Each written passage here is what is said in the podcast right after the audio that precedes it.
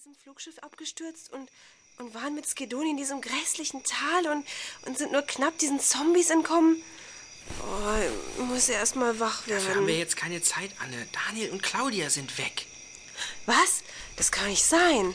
Siehst du doch, ihre Schlafsäcke sind leer. Aber sie sind doch nicht mitten in der Nacht irgendwo hingegangen. Und wenn jemand sie verschleppt hätte, das hätten wir doch merken müssen. Jetzt hört mit diesem Lärm auf. Kann man denn hier nicht einmal in Ruhe schlafen? Skedoni, Dani und Claudia sind verschwunden. Hast du was gehört? Ist dir was aufgefallen? Ich habe tief und fest geschlafen. Egal. Kommt, wir müssen die beiden suchen. Dann sucht mal schön. Die Sonne geht eh bald auf. Ich verschwinde jetzt. Das ist natürlich mal wieder klar. Sobald es ein Problem gibt, machst du dich vom Acker. Wieso? Unser Waffenstillstand galt doch nur für die Zeit, die wir gemeinsam im Tal der Wiederkehr festsaßen. Nur so lange. Wäre es nicht schon fast dunkel gewesen, als wir mit dem Floß aus dem Tal entkommen sind, dann wäre ich gleich abgehauen.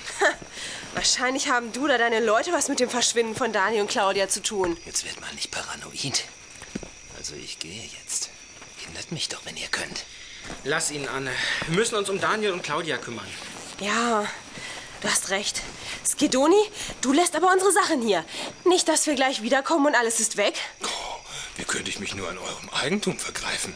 Euer Eigentum, das ihr aus dem Flugschiff geklaut habt. Aber da es Sachen von Rigurden sind, will ich mal nicht so sein. Ihr dürft es behalten.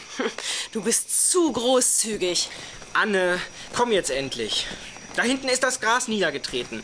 Claudia und Daniel sind bestimmt in diese Richtung gegangen. Ja, ja, stimmt schon. Ach, wenigstens ist Skedoni weg, wenn wir wiederkommen. Wütend griff Anne nach ihrer Taschenlampe und folgte Christian in Richtung Wald. Sie hatten auf einer kleinen Lichtung, umgeben von dichtem Tannengehölz, ihr Nachtlager aufgeschlagen. Obwohl der Mond nicht schien, war im Licht der Sterne deutlich zu erkennen, dass das hohe, schilfartige Gras zu einem Trampelpfad niedergetreten war. Anna und Christian folgten dieser Spur. Na, hoffentlich ist diese Spur auch von Claudia und Daniel. Es könnte eine Falle sein. Glaube ich nicht. Es weiß doch keiner, dass wir hier sind. Sag mal, Anne, hörst du das auch? Nein. Was denn? Na, so eine Art Singen in den Bäumen. Unsinn, das ist nur der Wind. Los, wir müssen Claudia und Daniel finden. Vielleicht sind sie dem Geräusch nachgegangen. Das wäre doch möglich. Glaube ich nicht. Hm, hier ist kein Gras mehr. Und damit endet unsere schöne Spur. Komm, dann gehen wir dem Singen nach. Hier, in, in diese Richtung. Hey, Christian, da hinten. Da, da sind Claudia und Daniel. Oh, Claudia, Daniel, was ist denn los? Wir haben uns schon Sorgen um euch gemacht. Hört ihr dieses Singen in den Bäumen? Ich höre nichts. Hör genau hin, in den Blättern. So ein Säuseln. Ich glaube, jetzt höre ich's auch. Es hat Claudia total erwischt. Dieses Singen hat irgendeine Wirkung auf sie. Ich konnte ihr gerade noch nach.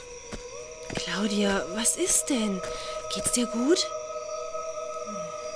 Ich weiß nicht. Ich bin so benommen. Kannst du zurück zum Lager? Dir geht es bestimmt besser, wenn du einen Happen isst oder einen starken Kaffee trinkst.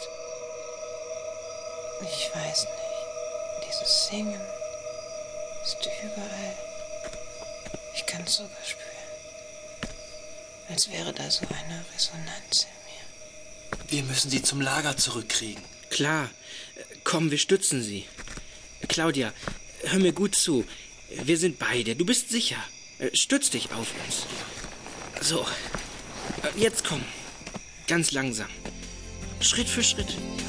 So ist es gut. Langsam gingen sie mit Claudia zurück.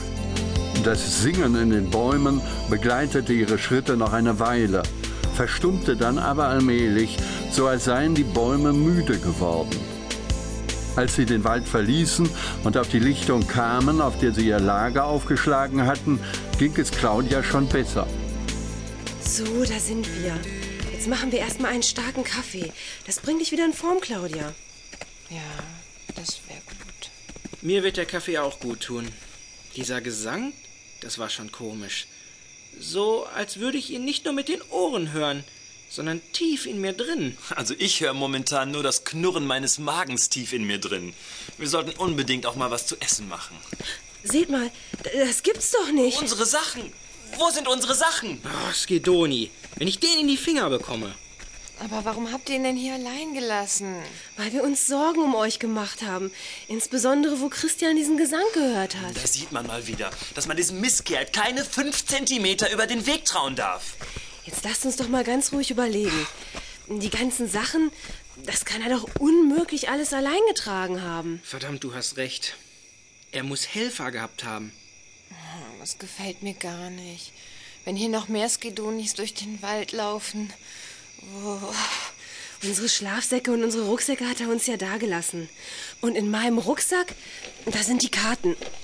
Moment. Hier, hier.